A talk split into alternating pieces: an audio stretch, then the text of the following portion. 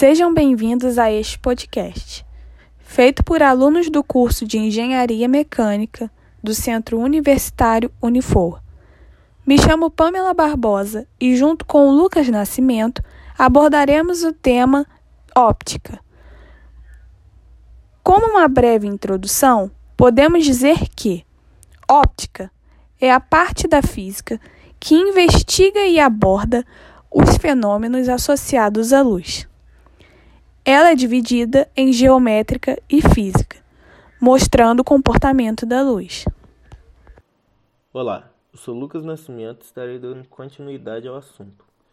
A óptica é a parte da física que estuda a luz, como dito anteriormente. Desde a antiguidade, esses fenômenos são conhecidos. Para ser mais preciso, existem registros de 2283 a.C. Nossos ancestrais utilizavam cristais de rocha para observar as estrelas. Na Grécia, o vidro para obter fogo. A grande descoberta nesse universo da óptica foi feita por Galileu Galilei. Considerado um grande salto, apresentou o primeiro telescópio e garantiu seu título de pai da ciência moderna, possibilitando a potencialização de observações do olho humano. Ao mesmo tempo, Snell e Descartes chegaram à lei da refração, que diz que, na refração, o produto do índice de refração do meio, no qual se encontra o raio pelo seno do ângulo que esse raio forma com a reta normal, a interface no ponto de incidência é constante. Outro importante nome para a evolução dos estudos sobre esse fenômeno foi Huygens, que em 1678 apresentou a hipótese de que luz seria uma onda. Isaac Newton também contribuiu na área, com importantes teorias, como por exemplo a da variação do índice de refração da luz pela variação de cor, que pode ser observado na dispersão da luz ao passar por um prisma. A óptica é o ramo da física que estuda os fenômenos que têm como causa determinante a energia radiante. Ela explica partindo das preposições quanto às trajetórias seguidas pela luz. O estudo de sua natureza, causas e defeitos de visão, projeção de imagens, funcionamento de espelhos estrutura atômica, entre outras aplicações. A óptica também está presente em outras áreas de estudo. Na medicina, destaca-se o estudo do olho humano e das lentes corretivas, bem como no uso de lasers em procedimentos cirúrgicos. Temos também presentes na astronomia através dos telescópios e na fotografia pelas lentes, além de estar presente no uso cotidiano tendo como principal exemplo os espelhos. Podemos dividir o estudo da óptica de acordo com sua amplitude de estudos. Óptica geométrica trata a luz como um conjunto de raios que cumprem o princípio de Fermat. Utiliza-se no estudo da transmissão da luz por meios homogêneos, a reflexão e a refração. Compreende os estudos de fatos relativamente simples usando a construção geométrica e leis empíricas representando o percurso retilíneo dos raios de luz. Ela classifica dois tipos de corpos: os corpos que produzem e emitem luz, chamados de fonte primária de luz ou corpos luminosos, e também os corpos que enviam a luz que recebem, aqueles que não produzem luz, chamados de fonte secundária de luz ou corpos iluminados. Óptica ondulatória. Considera a luz como uma onda plana, tendo em conta sua frequência e comprimento de onda. Utiliza-se para o estudo de difração e interferência. Óptica eletromagnética. Considera a luz como uma onda eletromagnética, explicando assim a reflexão e transmissão e os fenômenos de polarização e anisotrópicos óptica quântica ou óptica física, estudo quântico da interação entre as ondas eletromagnéticas e a matéria, no que a dualidade onda-corpúscula representa uma função crucial. Além disso, seus estudos relacionados vão além da luz visível. Abrange também outros tipos de radiação eletromagnética, seja ela infravermelha, ultravioleta, raio-x, microondas, ondas de raio ou raios gama. Enquadramos a óptica como a divisão do eletromagnetismo devido à dualidade onda-partícula. Algumas propriedades da óptica são áreas de estudo da mecânica quântica. Por ser uma onda eletromagnética, a luz se propaga no vácuo com a velocidade de 299 milhões 792 mil 458 metros por segundo enquanto sua velocidade de propagação na matéria é inferior e depende das características do material, como, por exemplo, sua densidade, espessura e composição.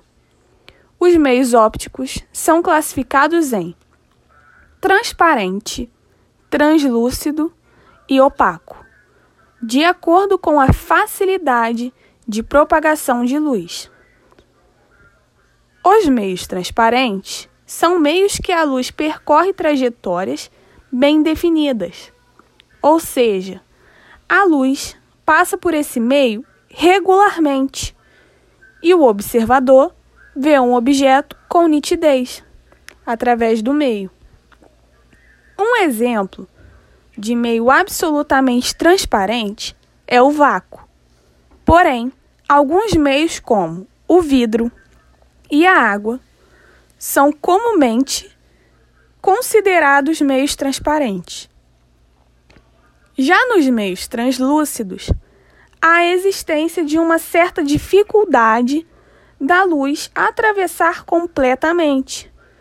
Podemos ter como exemplos o vidro fosco, o papel manteiga, as nuvens, visto que, apesar da chuva, ainda se tem incidências de raios solares. Nos meios opacos, a luz não se propaga. Isto ocorre pois nesses meios há absorção e reflexão da luz, realizando sua conversão em outros tipos de energia. Temos como, por exemplo, a madeira, o concreto e ligas metálicas. Quando um corpo opaco é colocado entre um anteparo e uma fonte de luz extensa, existem dois padrões de quantidade de luz atrás desse obstáculo: a sombra e a penumbra. A sombra consiste numa região onde não ocorre incidência de uma luz direta, enquanto a penumbra consiste em uma seção com apenas uma fração da intensidade de luz emitida pela fonte sendo então um local de mudança gradativa da luz para a sombra. A óptica se faz presente no cotidiano em inúmeros fenômenos, e a partir dela é possível entendê-los e explicá-los de forma satisfatória. Suas importantes aplicações na medicina e biologia, desde o funcionamento do olho até sua utilização para melhorar e facilitar a vida humana. A cor do céu predominantemente azul durante o dia é um resultado direto de um fenômeno conhecido como dispersão de Rayleigh, onde altas frequências presentes na luz solar, como o azul, são redirecionadas diretamente para o campo de visão do observador, durante praticamente o dia todo, pelo fato da luz azul ser dispersada com mais facilidade do que a vermelha. Quando a luz solar passa até o olho humano, a luz azul é redirecionada aos olhos.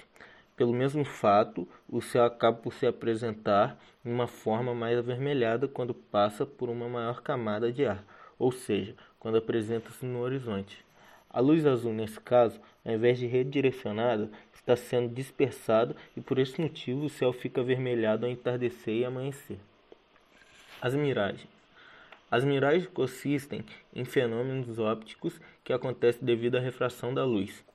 Ao passar por meios com diferentes índices de refração, a luz acaba sofrendo uma variação de velocidade e, consequentemente, desvios.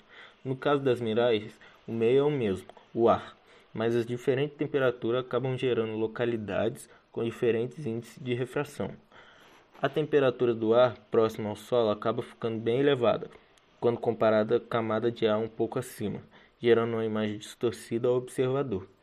Esse caso recebe a denominação de miragem inferior.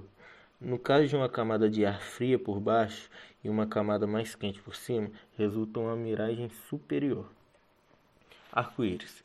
O arco-íris consiste em um fenômeno óptico proveniente da dispersão de luz do Sol que sofre refração ao passar por gotículas de água.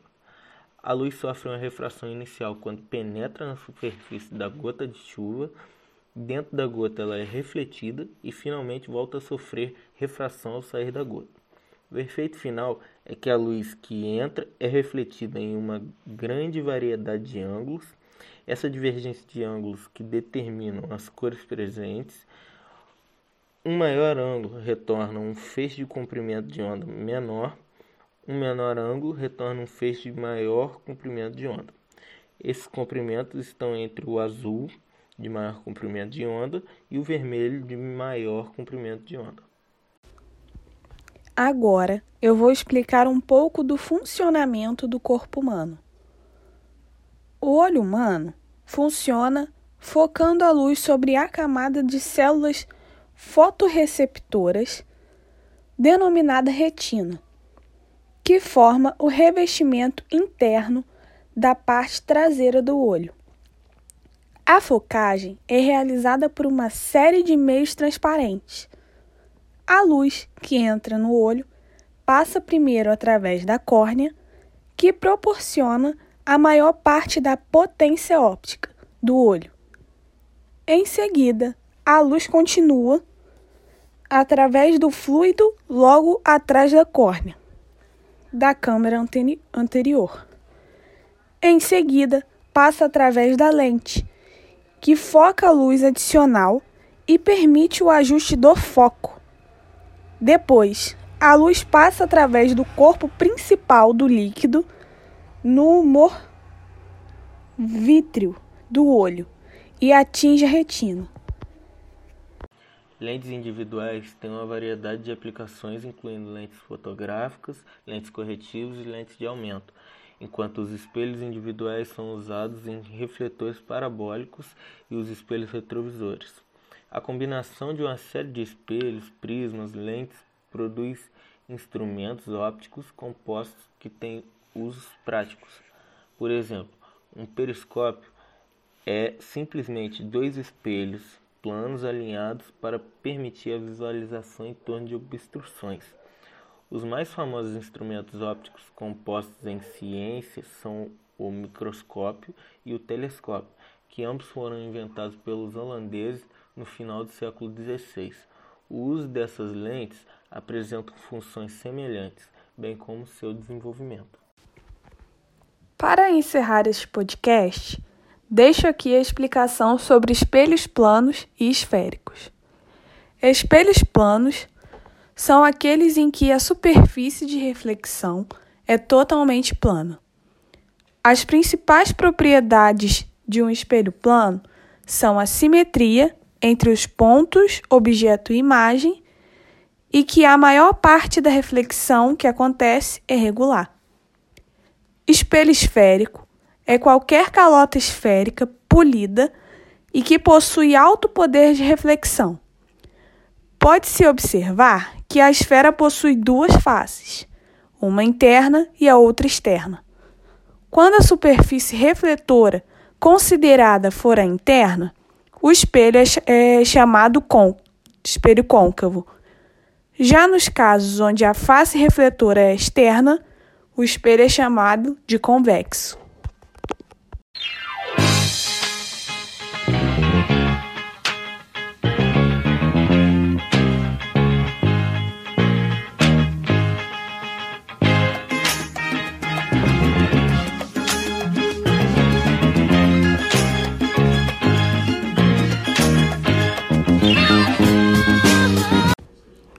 Agora, para finalizar de vez o vídeo, é, em homenagem ao professor Luciano e a pedido do nosso amigo Rodrigo. Coloca um funkão, uma, uma vez, uma, uma vez, Flamengo. Dum, tchac, tchac.